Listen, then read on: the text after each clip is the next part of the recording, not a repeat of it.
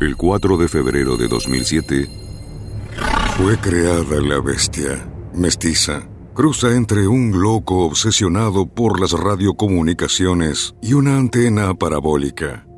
Desde ese entonces, cada vez que la ciudad necesita de él, desde los callejones, desde la oscuridad de la metrópoli, aparece, mitad hombre, mitad consola. Su verdadera identidad es todo un enigma. Aunque muchos sospechan de aquel joven con cara de compactera que se hacía apodar como Bruno Díaz y ahora se hace llamar Bruno Marioni. Una vez más, como cada año, la CQP señal es encendida en la azotea para iluminar la noche y que suceda el milagro. Es momento de volver a combatir la malvada mediocridad de los sucesos cotidianos aparece revoloteando por el cielo CQP, el guardián de la noche. Nicolás Pisano, Matías Mosquera, CQP, reaparece la bestia.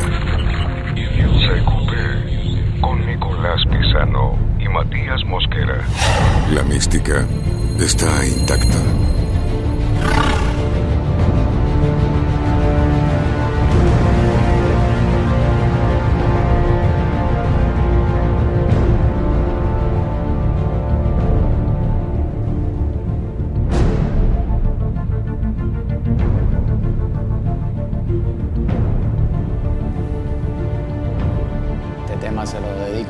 Continente latinoamericano,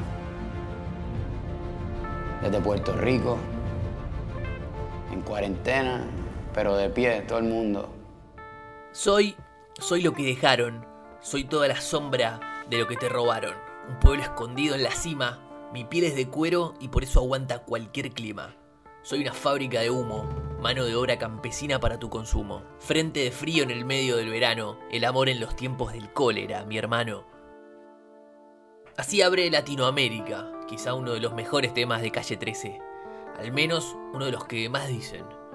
Me gusta sobre todo por el poder de síntesis que tiene para, pintar un diagnóstico muy claro y crudo de nuestro continente. Unas venas abiertas de América Latina, pero en 5 minutos.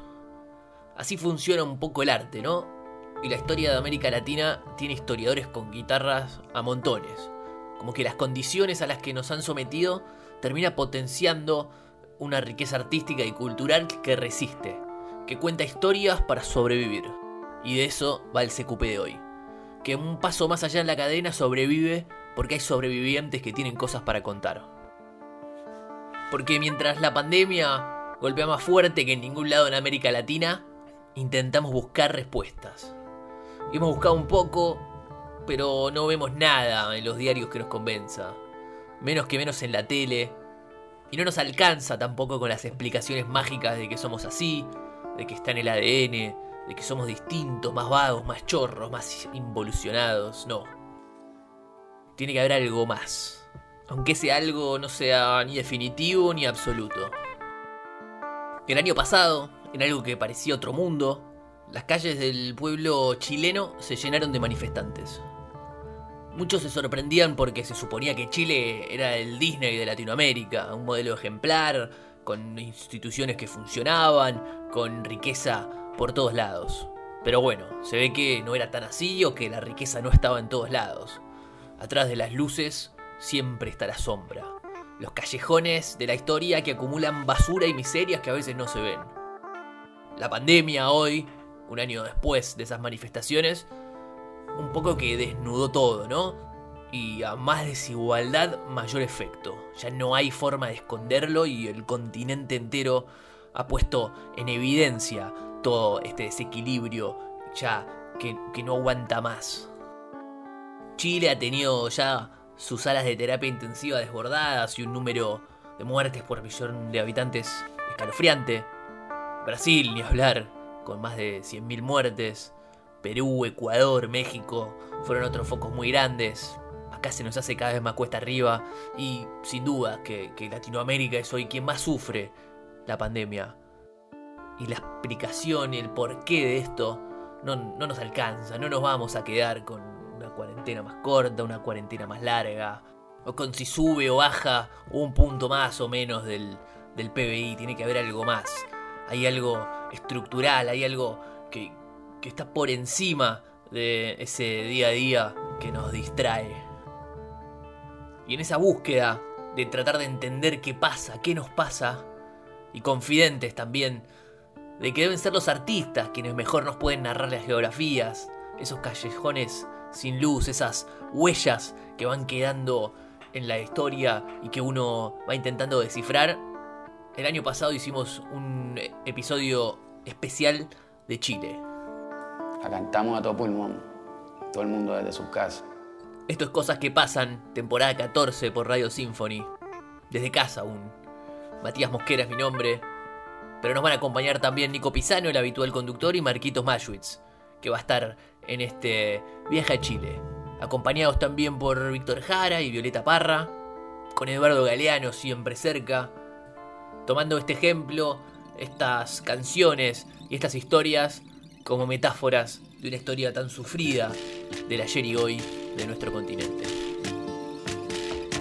Soy, soy lo que dejaron, soy todas las obras de lo que se robaron. Un pueblo escondido en la cima, mi piel es de cuero, por eso aguanta cualquier clima. Soy una fábrica de humo. Mano de obra campesina para tu consumo. Frente de frío en el medio del verano. El amor en los tiempos del cólera, mi hermano. El sol que nace y el día que muere. Con los mejores atardeceres. Soy el desarrollo en carne viva. Un discurso político sin saliva. Las caras más bonitas que he conocido. Soy la fotografía de un desaparecido. La sangre dentro de tus venas. Soy un pedazo de tierra que vale la pena una canasta con frijoles. Soy Maradona contra Inglaterra, anotándote dos goles. Soy lo que sostiene mi bandera, la espina dorsal del planeta. En mi cordillera, soy lo que me enseñó mi padre. El que no quiera su patria, no quiera su madre. Soy América Latina, un pueblo sin piernas, pero que camina. Oye.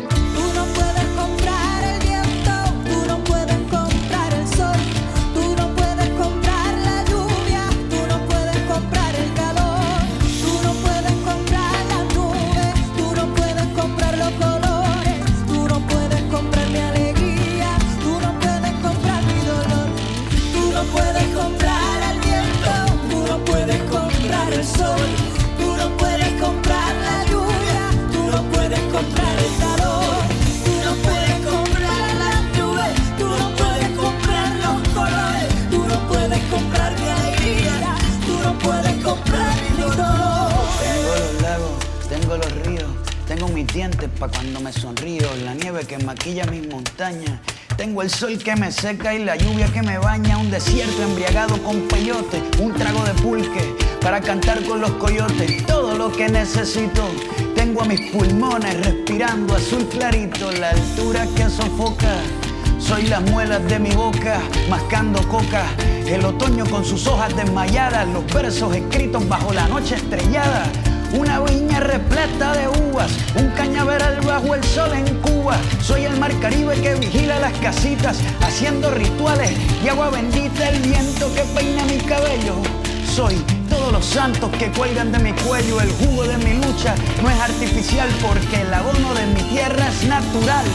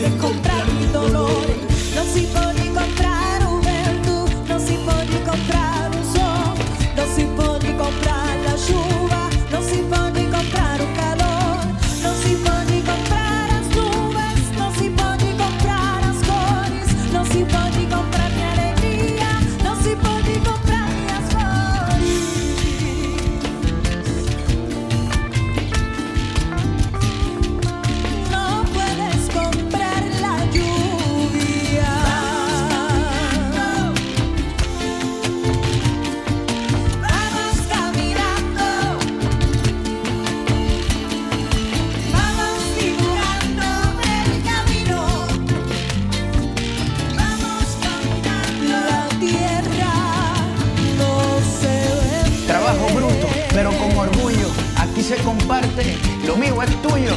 Este pueblo no se ahoga con marullo y si se derrumba, yo lo reconstruyo. Tampoco pestañeo cuando te miro para que te recuerde de mi apellido, la operación Cóndor invadiendo mi nido.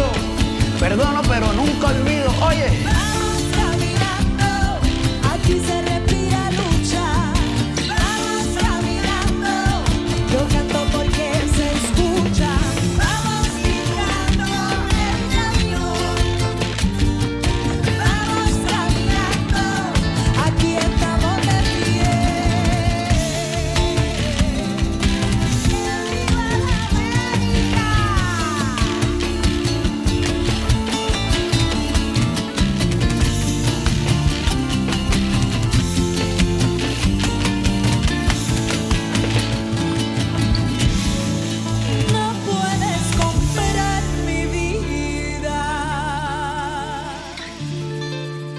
Cosas que pasan. CQP Radio.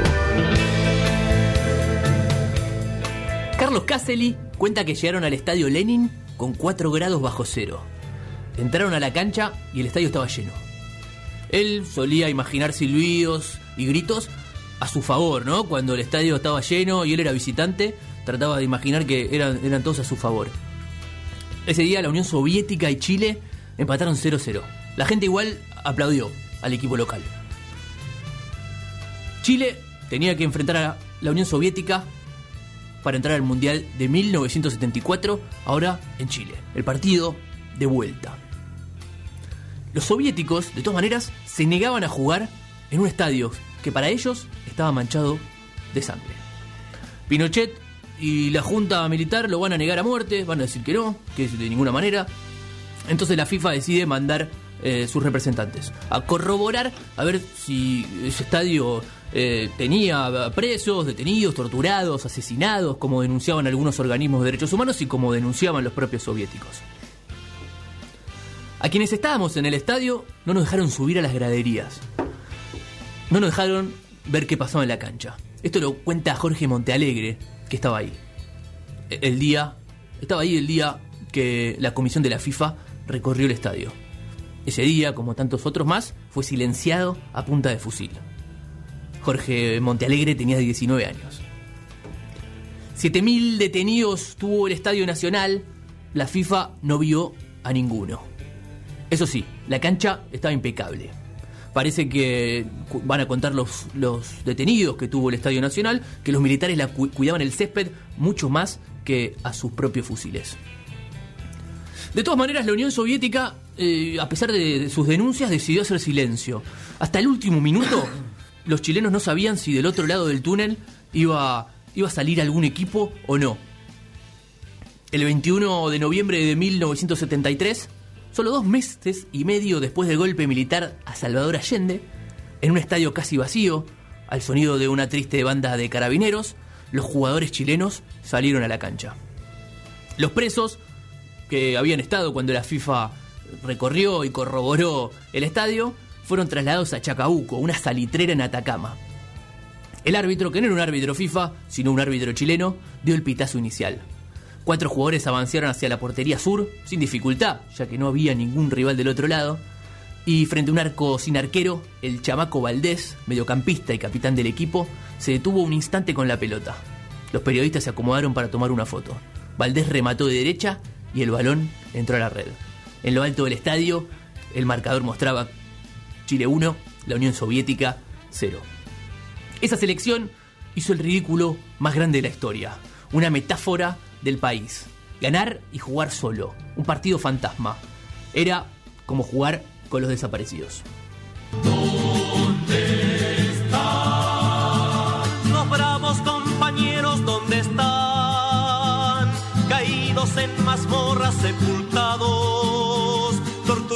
Por las garras de traidores. ¿Dónde están? La mano del verdugo está en la sombra, golpea al pueblo y mata oscuramente.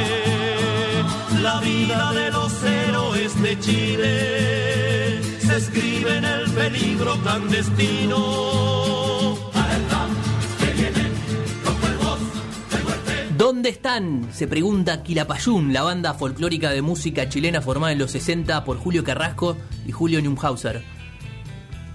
Que, banda por la que rotaron distintos artistas de la nueva canción chilena que fue transformándose y allá por 1976 se van a hacer esta pregunta, ¿dónde están? Se la hacen desde el exilio, ya que justo los agarra de gira el golpe de Pinochet en el 73 y no van a regresar al país hasta 1988.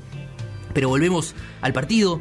Chile va a ganar 1 a 0 contra una Unión Soviética que nunca apareció, un partido contra un rival fantasma. Y en 1974 va a aparecer eh, Pinochet, se va a pedir que le presenten al plantel para despedirlo antes de viajar al Mundial que se juega en Alemania.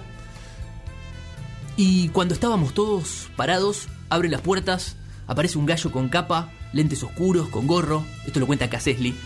Me corrió un hilito helado por detrás. Así, ver esa cosa hitleriana así, con cinco gallos detrás, te prometo, no sé si fue de valentía o de cagón, pero la cosa es que cuando él empieza a acercarse, yo pongo una mano atrás y no se la doy. Caselli se atrevió a negarle la mano a Pinochet, uno de los primeros gestos de protesta contra la dictadura. Más tarde, su madre estaría detenida y sería torturada. En 1985, Caselli se retira del fútbol, goleador histórico de Colo Colo, y su despedida se homenajea en el Estadio Nacional, en el mismo estadio donde había participado de aquel gol fantasma. 80.000 personas van a colmar el estadio, un partido que no tendrá transmisión en vivo. Los medios ya sabían que ese iba a ser un escenario de protesta, donde se iba a escuchar por primera vez Pinochet se va a caer, Pinochet se va a caer, Pinochet va a caer. Aprieto firme mi mano y hundo el arao en la tierra. Hace años que llevo en ella como nuestra gota. Vuelan mariposas, cantan grillos, la piel se me pone negra y el sol brilla, brilla y brilla. El sudor me hace surcos, yo hago surcos a la tierra sin parar. En 1932, en San Ignacio Ñuble, al sur de Chile, nace Víctor Lidio Jara Martínez, hijo de padres campesinos. Desde niño, Víctor, eh, junto a sus cuatro hermanos, tuvo que ayudar en los trabajos de campo. Desde niño también, su madre fue la que más influyó para que él se acercara a la música.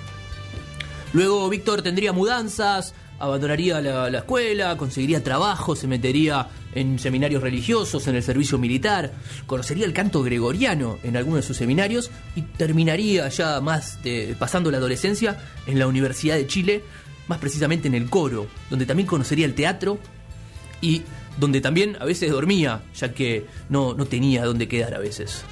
En 1957 formará parte de Cuncumén, donde conoce a Violeta Parra. Y en 1961, el joven Víctor va a hacer una de sus primeras canciones solista.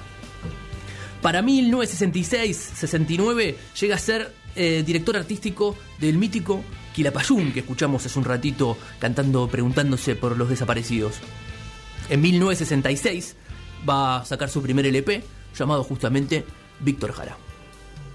De ese tema, de ese disco, perdón, viene El Arado, tema que, que con el que abrimos su, su, presentación y que relata sus experiencias trabajando la tierra. Una constante de su obra folclórica va a ser la descripción de, los distintos pasajes de, la Chile periférica, más que nada, a pesar de, que, bueno, ahora se encontraba en la ciudad.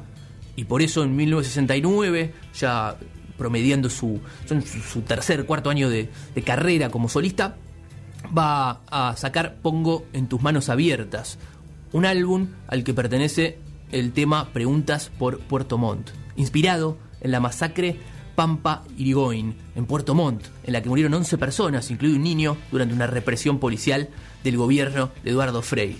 La denuncia va a ser otra constante de su obra. Muy bien, voy a preguntar por ti, por ti, por aquel, por ti que quedaste solo y el que murió sin saber, que murió sin saber. murió sin saber por qué. Le acribillaban el pecho, luchando por el derecho de un suelo para vivir. Hay que ser más infeliz, el que mando disparar, sabiendo cómo evitar una matanza tan vil. Puerto Mono, Puerto Montt, Puerto Mono, Puerto Montt, Puerto Mono, Puerto Montt, Puerto Mono, Puerto Montt. Aprovecho Puerto Montt para preguntar cómo viene el pisco en la mesa. Yo Ay. estoy probando acá y solo, nunca había tomado pisco solo y lo veo y está bien, ¿no? Me encanta, me encanta. Yo siempre lo he tomado como, como pisco sour, pero ahí Nico va a probar. Y sí, voy a hacer las veces de, de catador. Sí, porque eh, es parte de la experiencia que, que, bueno, el que está del otro lado no lo puede aprovechar eh, que- para, para cortar el relato con, con este acompañamiento típico de, de Chile que también yo lo había probado con, con coca y no me había gustado tanto y traje por las dudas, pero me gusta más solo. ¿eh? Que No, estas sean las balas que nos maten. Es que este sea la vara que lo mate. No, eh, las, las bebidas blancas en general la gente no está acostumbrada a tomarlas solas, pero si se enfrían bien y demás, tienen, tienen la verdad que son muy agradables, con un sabor muy rico y, y se, le, se, le- se pierde ese, esa nariz etílica, ¿viste? De alcohol. Claro, porque uno lee aguardiente, como decía Sole, y no, no, no quiero eso. No, Pero eh, viene de la, de, de la uva, entiendo, yo ahí por, podrán aguardiente eh, de uva, sí. explicarme más. Pero No, muy, muy, la verdad que está muy rico, muy bueno el que trajo, aparte, es como todo, ¿no? Cuando no es, no, no es de los buenos, eh, tiene mejor sabor. Pero verdad que estoy disfrutando de- del relato y estoy, estoy pensando un poco en el, hermano pueblo chileno mientras te escucho. Bueno, hablamos de, Víctor Jara, que empieza a, meterse ya en, en la escena profunda, musical y teatral. Con su arte, como decíamos, va a pintar la escena chilena, ¿no? Va a contar las historias de, de los personajes que habitan la Chile rural, va a hablar sobre el arado, sobre la minería.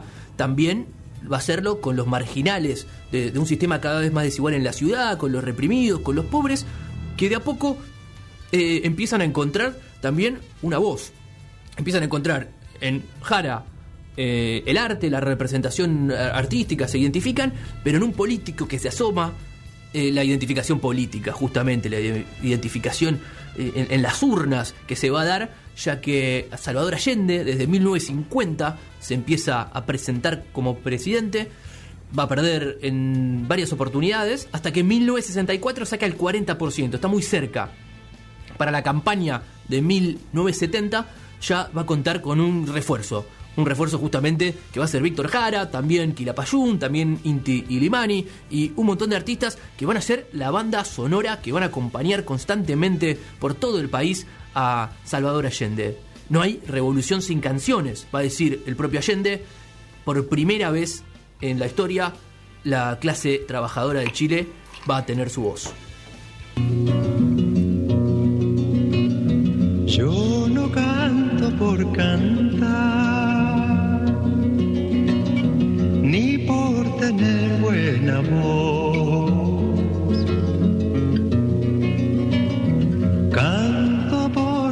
Guitarra tiene sentido y razón.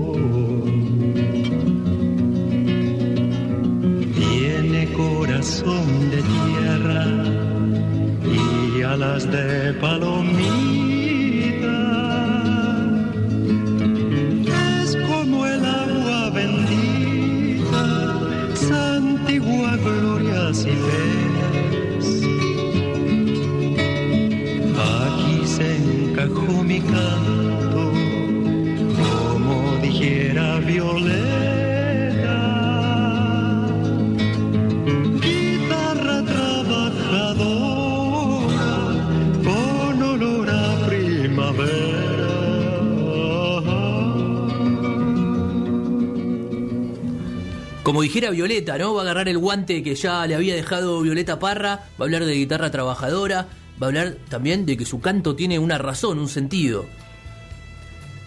Claro, Mati, a mí me, me, gusta esta parte más artística, ¿no? Que, todos los procesos. Hay, una hay una frase que me gusta mucho, u- de, que lo escuché de, de Ismael Serrano, porque en sus recitales Ismael Serrano es un cantautor que se identifica, eh, es español, pero se identifica mucho con la trova cubana, la trova latinoamericana. Pondera y nombra en sus canciones a Víctor Jara, Silvio Rodríguez. Eh, y, y él últimamente estuvo sacando discos que no tienen que ver tanto con, con la armonía de la guitarra sola, ¿no? Entonces le preguntan, eh, bueno Ismael, pero ¿por qué, ¿por qué las canciones que estás haciendo ahora no, no son tan buenas como las de antes. Y él dice, en realidad mis canciones siempre fueron iguales, pero yo lo que no puedo, eh, y no estoy siendo textual en esto con lo que estoy diciendo, pero eh, la idea es esta, yo lo que no puedo es eh, cambiar el sentido de la canción en, en lo que a vos te representa.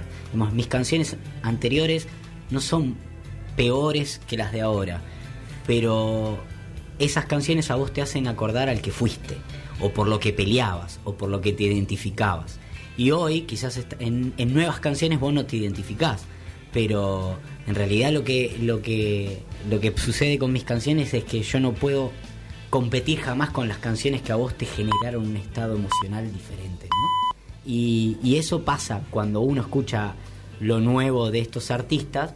Eh, es inevitable no enseguida asociar, pasa con los discos de Silvio Rodríguez o con la, la- la nueva música, y asocia inevitablemente a Silvio Rodríguez con las ideas de revolución o a, Sil- o a Inti Limani con las, y uno ve a Inti Limani tocando en el Lola Palusa, por ejemplo, el año que Sí. viene. Y, "¿Qué- qué- y qué bueno que eso suceda también, y me interesa toda esta parte del arte que va contando también lo que va sucediendo, no solo en la calle, en la sociedad, en, el aspecto político, porque el arte, el arte es parte fundamental de eso, ¿no? Es un eh, eh, no como solamente el sentido aquel de- del juglar que venía a cantar las noticias, sino como juglares modernos que, en la historia contemporánea también con sus letras contaban un sentir y movimientos que se han identificado mucho con eso.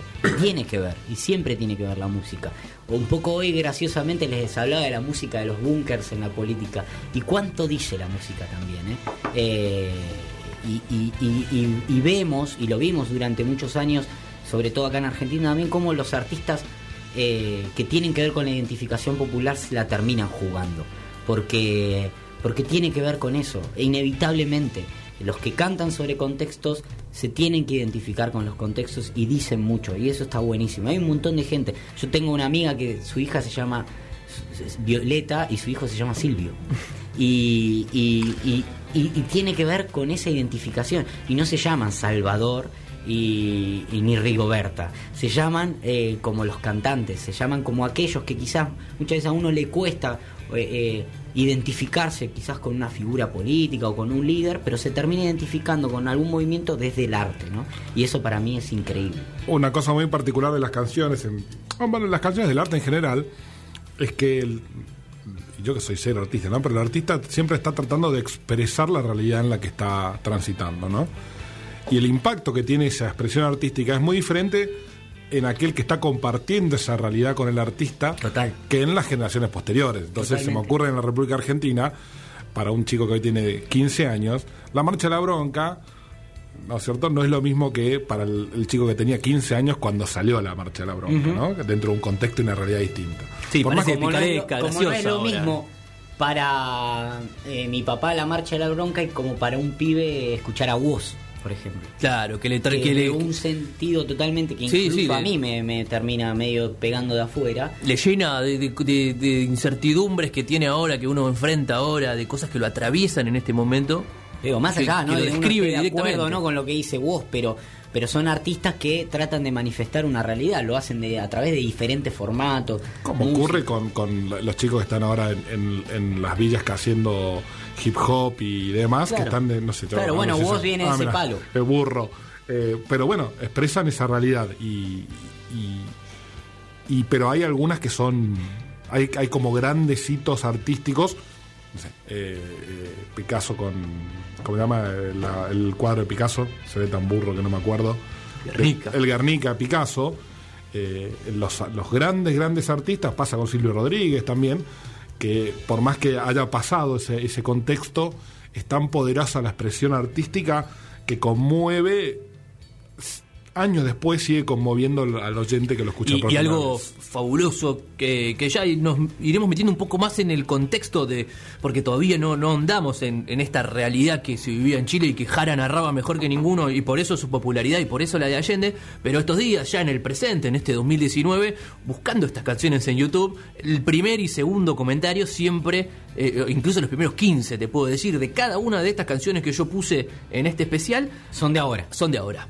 Porque vuelve. Exactamente. Porque la gente vuelve a Porque- compartirle, vuelve a escuchar. Porque la gente de, Chile salió a las calles por un montón de, de razones eh, también ligadas a lo sobre todo a lo popular y han recuperado estas canciones, han tomado un sentido nuevo, los comentarios explotaban de bueno, lo de- hemos visto en las manifestaciones, han cantado. han cantado algunas de estas, canciones, y tiene mucho que ver con que Hace un tiempo, en un, en- creo que es en Viña del Mar, eh, calle 13, cuando todavía estaba unido el grupo, eh, tocan la canción Latinoamérica, que es muy representativa también de, de- la idiosincrasia eh, esta, em, con Inti Limán histórico, tocando con ellos, ¿no? Los presentan, los ponderan y René con todo su estilo, muy calle 13, tiene todo toda la- el, el- el torso con, con epígrafes así como políticos y demás, pero muy muy interesante también como esto esto Mosquera que vos decís, cómo se vuelve a las fuentes, ¿no? Cómo Claro. se vuelve a aquellas canciones que eh,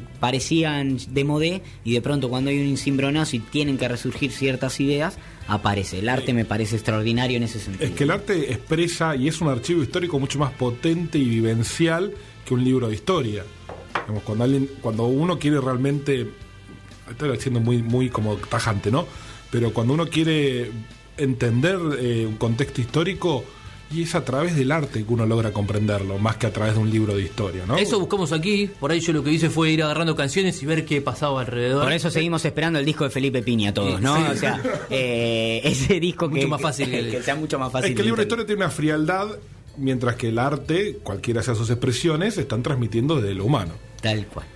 Volvemos eh, a la historia entonces a 1970, cuando por primera vez en la historia del mundo una democracia va a elegir a un presidente marxista. Con Víctor Jara Intilimani eh, como banda sonora de su campaña, va a ganar las elecciones, pero inmediatamente la reacción de, la élite que, que mantenía el control y, y los destinos del país se va a tomar revancha enseguida, se van a formar grupos paramilitares y la derecha se va a radicalizar y se va a poner más violenta que nunca.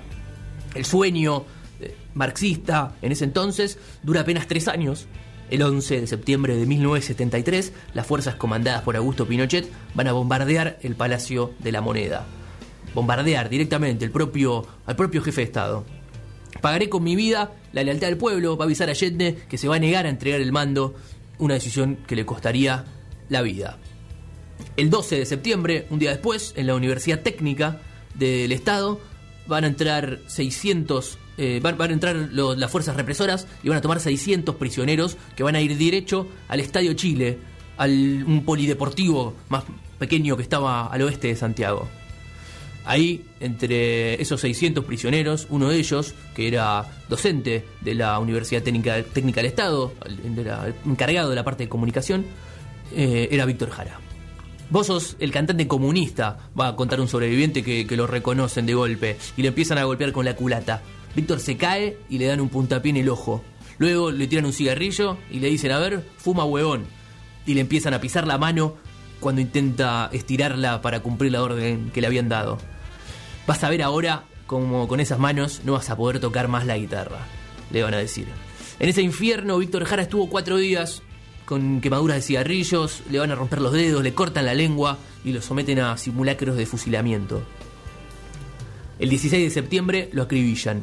El cuerpo fue encontrado el 19 por vecinos con 44 impactos de bala. Joan Turner, su mujer, lo va a encontrar en la morgue y va a describir que sus manos colgaban de sus muñecas, su rostro estaba ensangrentado. Joan Turner, inglesa, ella va a pasar a llamarse Joan Jara va a vivir una nueva vida en el exilio, una gira que daría a conocer al mundo las atrocidades del régimen de Pinochet, una gira que recién tendría justicia en 2013, cuando van a, a- encontrar como culpable al general Pedro Barrientos del asesinato de Víctor Jara en el Estadio Chile. Un general Pedro Barrientos que todavía aún goza de su libertad en los Estados Unidos. 30.000 personas se calcula que sufrieron violaciones a los derechos humanos en Chile, 27.000 de las cuales fueron víctimas de tortura y son más de 3.000 las víctimas mortales según los números oficiales. De nuevo quieren manchar mi tierra con sangre obrera, los que hablan de libertad y tienen las manos negras, los que quieren dividir madre de sus hijos y quieren reconstruir la cruz que arrastrará a Cristo. Quieren ocultar la infamia que legaron desde siglos, pero el color de asesinos no borrarán de su.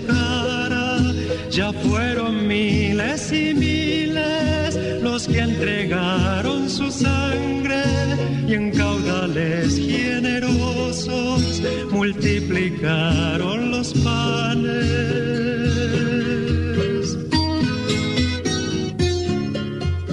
Mientras el pisco se deja tomar, escuchábamos una de las historias repetidas en Latinoamérica con detenciones clandestinas, algo que se va a repetir en, en varios puntos del continente, pero también hay una historia. La historia del salitre, su auge y su caída, que va a resultar muy ilustrativa eh, de la duración ilusoria de las prosperidades latinoamericanas en el mercado mundial. El siempre efímero soplo de las glorias y el peso siempre perdurable de las catástrofes.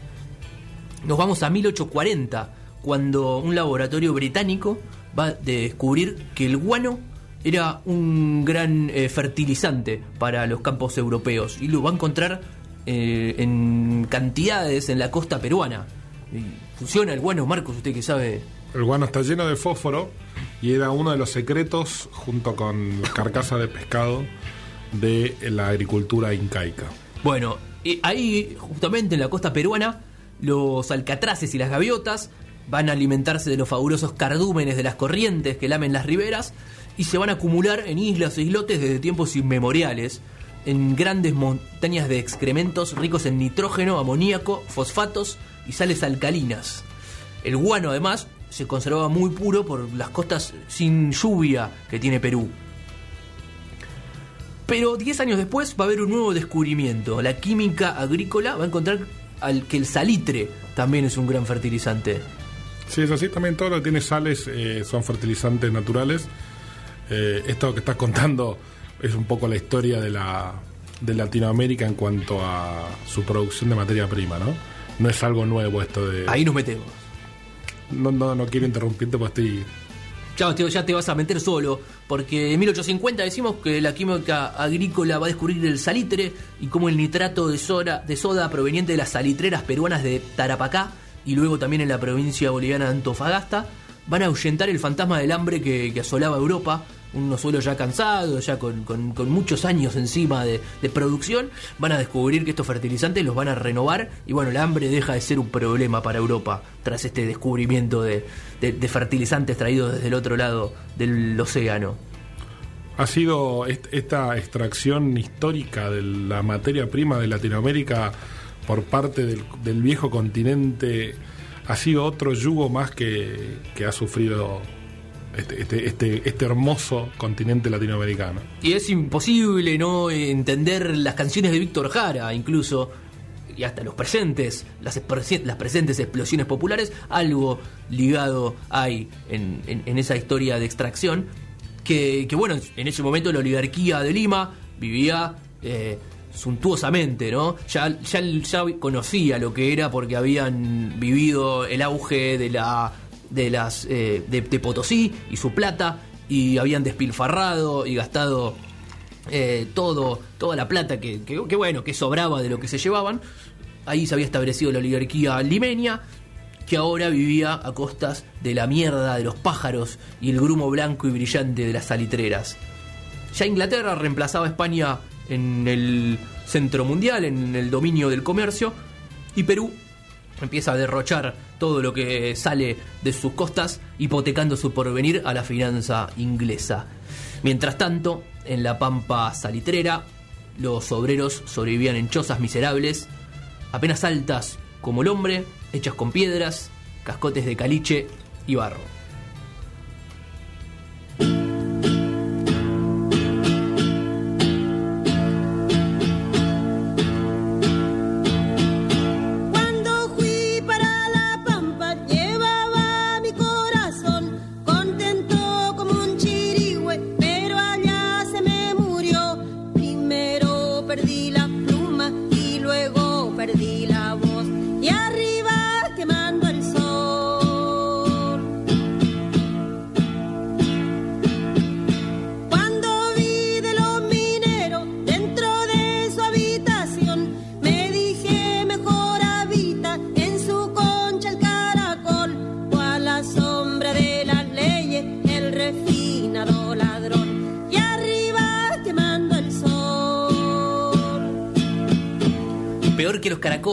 Habitaban los obreros que trabajaban con el salitre, canta Violeta Parra. eh, un salitre que rápidamente, se, una explotación del salitre que rápidamente se extiende hasta la provincia boliviana de Antofagasta, pero el negocio no era ni boliviano ni peruano, era en realidad chileno. Y cuando el gobierno de Bolivia pretendió aplicar un impuesto a las salitreras que operaban en su suelo, los batallones del ejército de Chile invadieron la provincia para jamás abandonarla. Desde 1879, ahí cuando Bolivia quiso subir los impuestos, hasta 1883 se llevó a cabo la Guerra del Pa- Pacífico, una guerra que mutiló a Perú y Bolivia no lo sabía, pero iba a perder eh, en esa guerra la mina de cobre más importante del mundo, Chuquicamata. Pero ¿y los triunfadores? ¿Qué, qué pasaría con Chile que gana esa guerra del Pacífico? Para 1880, el salitre y el yodo eran apenas un 5% de las rentas del Estado chileno. Para 1890 ya van a ser más del 50% de los ingresos fiscales que van a venir eh, de la exportación de nitratos obtenidos justamente de estas tierras conquistadas, extraídas a, Perú y Bolivia. Los ingleses, durante la guerra, van a entrar en el juego de una forma brillante. En 1875 Perú había expropiado las salitreras, había empezado a explotarlas por sí mismos el Estado, pero había pagado con bonos. La guerra que estalla entre Perú, Chile y Bolivia va a abatir el valor de los bonos y mientras los tres países se mataban, aventureros ingleses van a obtener créditos del Banco de Valparaíso sin ninguna contraparte y van a comprar esos bonos en su décima parte del valor. Los soldados estaban peleando para los ingleses, aunque no lo sabían.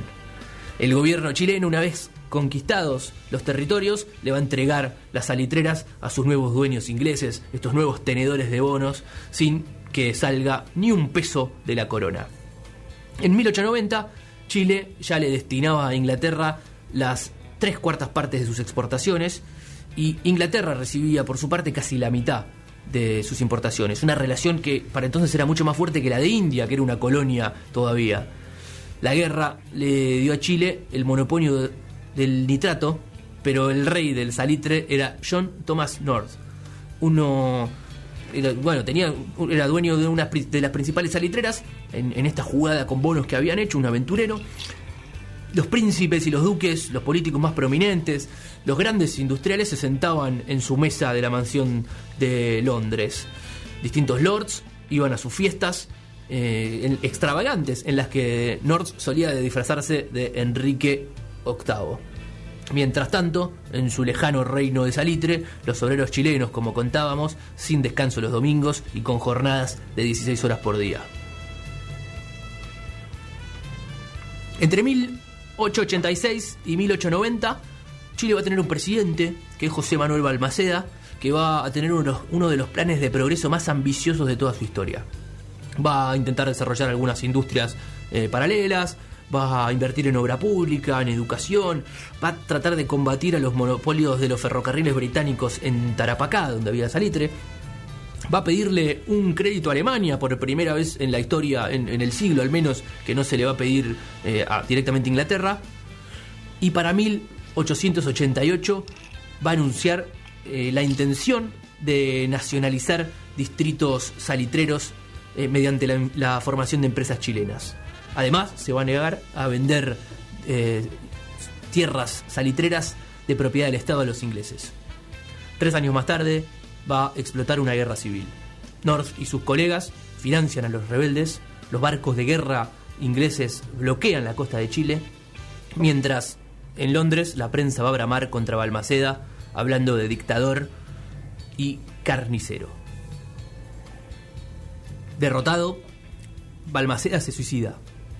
De inmediato se vinieron abajo las inversiones estatales en caminos, en ferrocarriles, en educación, obras públicas, todo eso desapareció y las empresas británicas no iban a tener ya ninguna competencia nacional como había anunciado Balmaceda, iban a extender sus dominios fácilmente. Para vísperas de la Primera Guerra Mundial, dos tercios del ingreso nacional de Chile provenía de la exportación de estos nitratos, pero la pampa salitrera era más ancha y más ajena que nunca. La prosperidad no había servido para desarrollar y diversificar el país, sino que había acentuado, por el contrario, sus deformaciones estructurales. Pero entonces va a aparecer un químico alemán que va a derrotar a, a los generales que habían triunfado en el territorio unos años atrás, en el campo de batalla. Se va a perfeccionar para ese entonces el proceso Haber-Bosch. ¿Conoce eso, Marcos? Sí, proceso para convertir el para el químico para, para la producción de nitrógeno, fertilizante nitrogenado. Así es, para producir eh, nitratos fijando el nitrógeno del aire y esto va a desplazar al salitre definitivamente, provocando una estrepitosa caída de la economía chilena. La crisis del salitre para Chile va a ser una herida hondísima porque vivía por y para el salitre y esta estaba en manos extranjeras.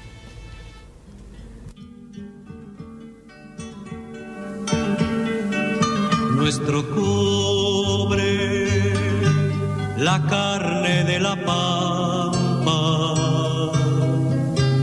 enclavado en la tierra colorada que vive allá en el norte, empapado de sol y de montañas, motivo de los hombres, y mezclado con la sangre y con el alma de todo un pueblo pobre. Nuestro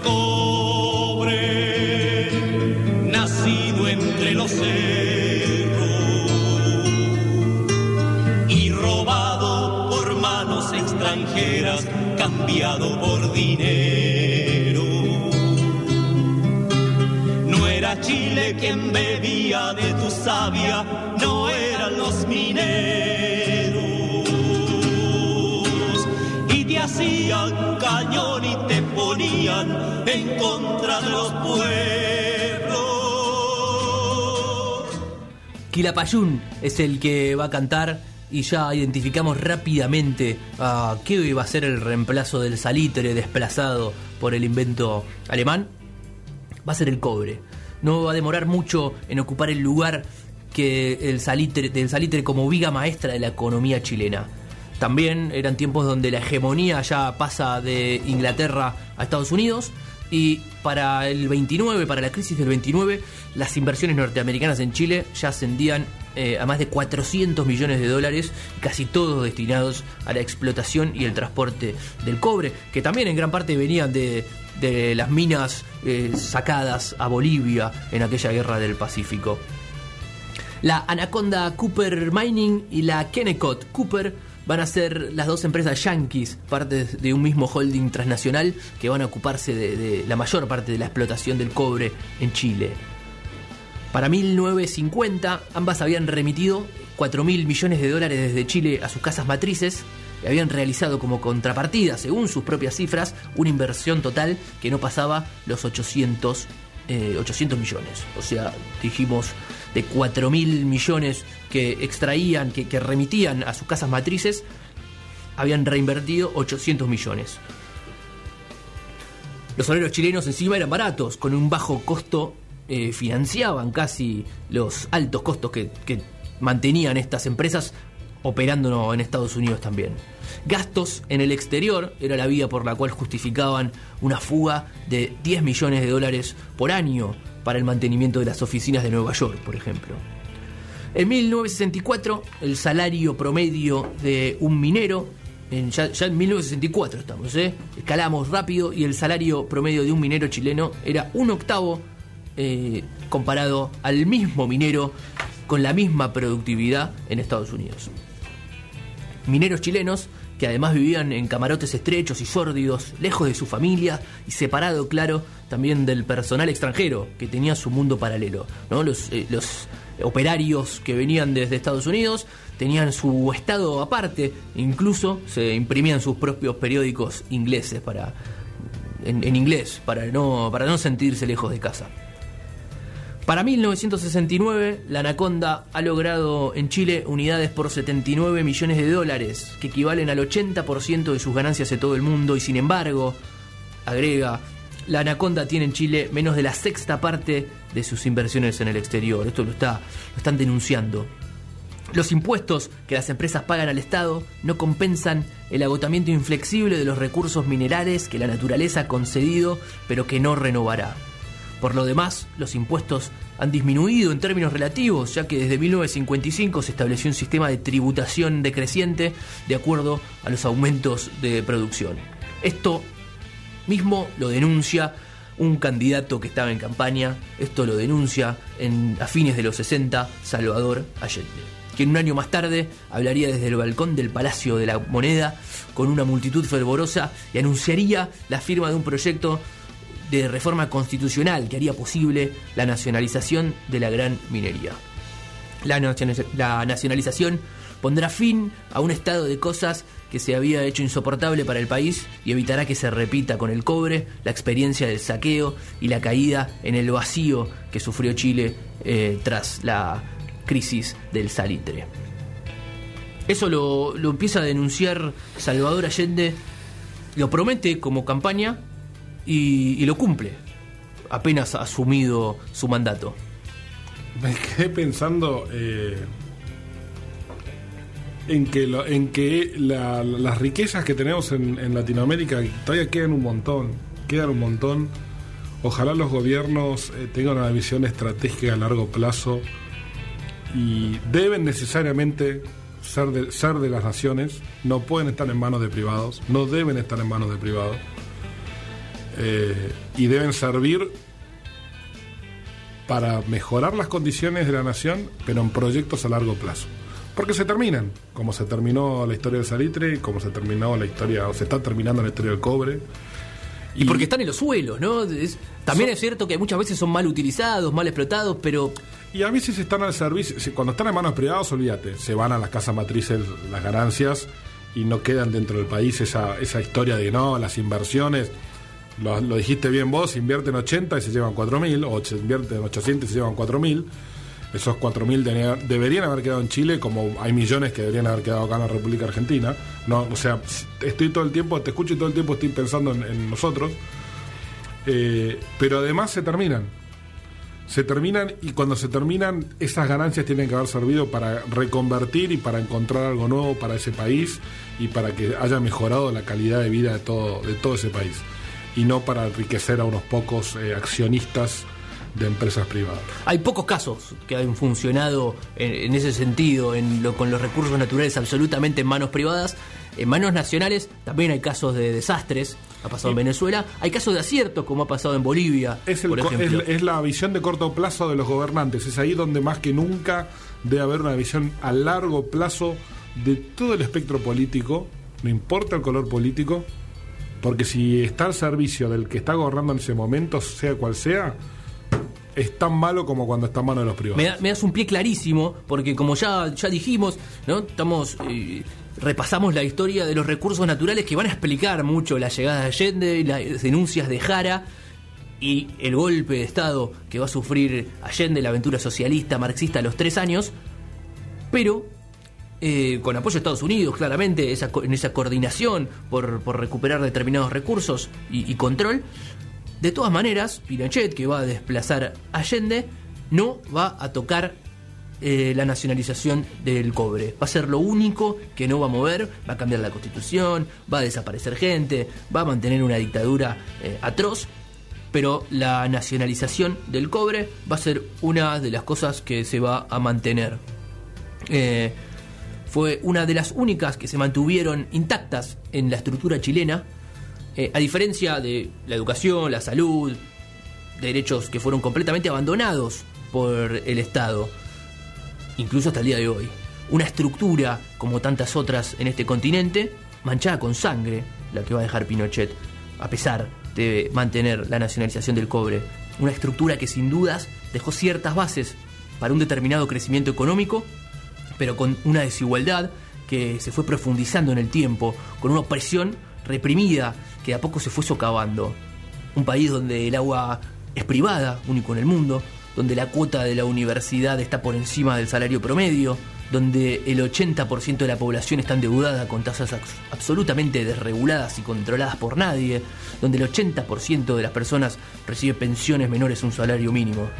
Esa es la estructura que también perduró en Chile tras, tras la dictadura de Pinochet, que todavía no ha cambiado la constitución, por ejemplo.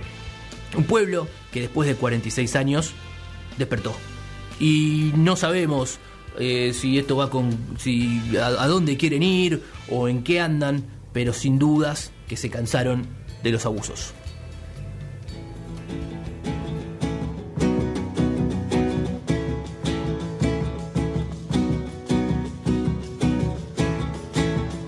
Miren cómo sonríen los presidentes cuando le hacen promesas al inocente. Miren cómo le ofrecen al sindicato este mundo y el otro los candidatos. Miren cómo redoblan los juramentos, pero después del voto doble tormento.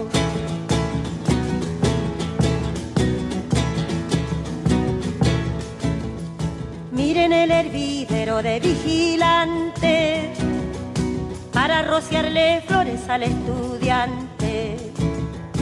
Miren cómo relumbran carabineros para ofrecerle premios a los obreros.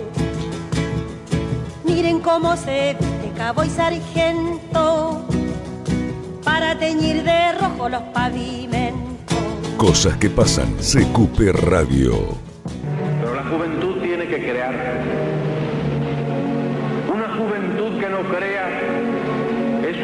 Realmente.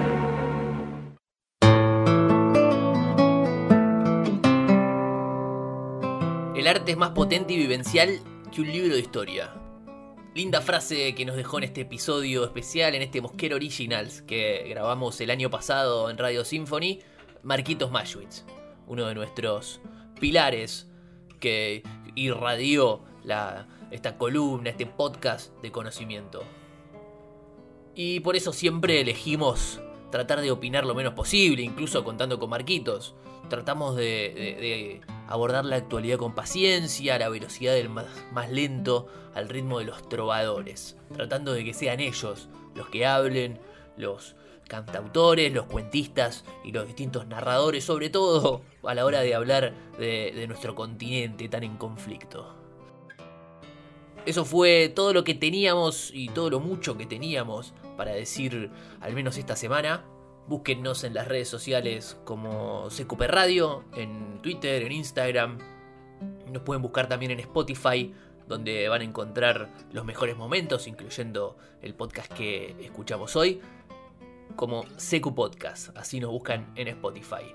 También en YouTube pueden encontrar el YouTube de Radio Symphony, radio que le agradecemos este enorme esfuerzo de ponernos al aire, especialmente a Santi Caserly y a Sole Tuchilo, a cargo del sonido y todas esas cuestiones técnicas tan esenciales. Matías Mosquera es mi nombre, Nico Pisano es quien está a cargo de este ciclo, nuestro conductor, Mechi Cerrota está en la producción y nos vemos la semana que viene con nuevas historias. dijo Guevara el hermoso, viendo al África llorar en el imperio mañoso. Nunca se debe confiar, nunca se debe confiar.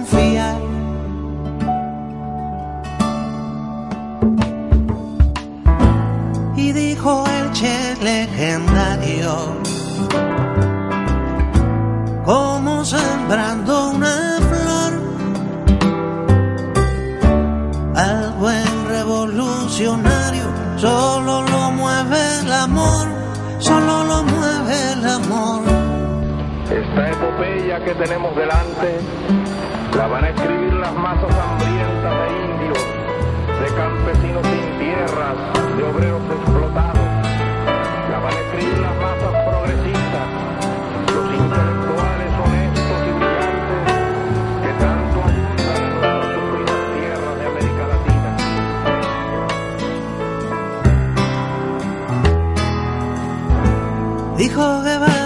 Humano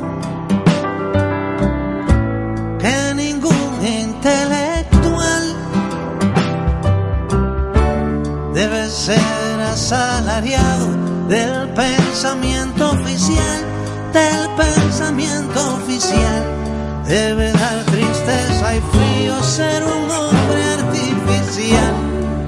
Cabeza sin albedrío, corazón condicional. Mínimamente soy mío, ay, pedacito mortal.